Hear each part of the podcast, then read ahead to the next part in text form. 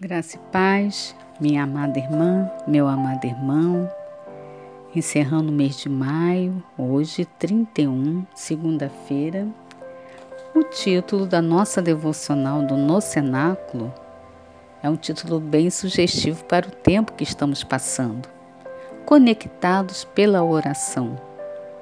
A leitura bíblica está em Filipenses, capítulo 1, dos versículos 3 a 8 que tem o título Ação de Graças e Súplicas em Favor dos Filipenses.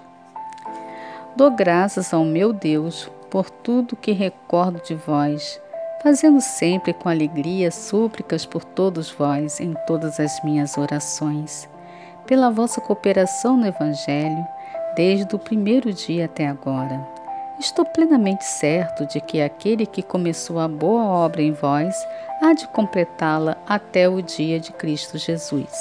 Aliás, é justo que eu assim pense de todos vós, porque vos trago no coração, seja nas minhas algemas, seja na defesa e confirmação do Evangelho, pois todos sois participantes da graça comigo.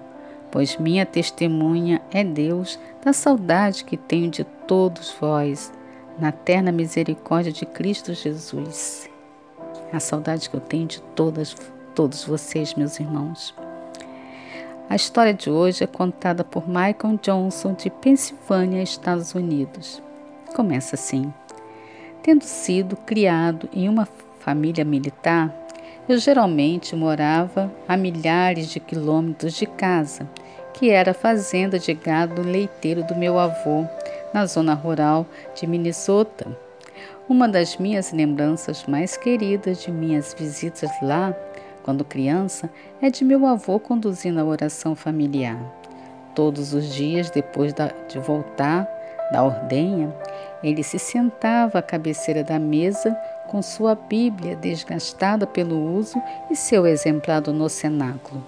No final, ele orava pelos membros de sua família pelo nome. O que me tocava mais profundamente quando criança era que ele se lembrava de mim e orava por mim, pelo nome. Muitas vezes estávamos longe de casa e eu geralmente ficava sozinho, especialmente em um lugar novo. Eu encontrava um conforto especial no fato de que à mesa de uma casa de fazenda, todas as manhãs, meu avô orava por mim. Hoje eu tenho a idade que meu avô tinha na época. Eu continuo sua tradição familiar e oro pelos membros de minha família, pelo nome. Isso me ajuda a trazer para mais perto aqueles que me são queridos, não importa quão longe estejam. Independente da distância entre nós, ainda nos mantemos próximos como uma família pela oração e pela presença de Deus. Oremos.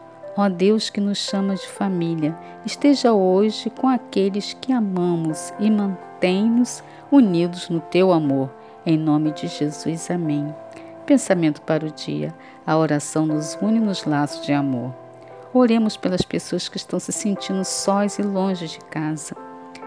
É tempo, meus irmãos e minhas irmãs, muitos de nós estamos distantes de nossos familiares por conta do tempo que estamos passando, de pandemia, de isolamento social, mas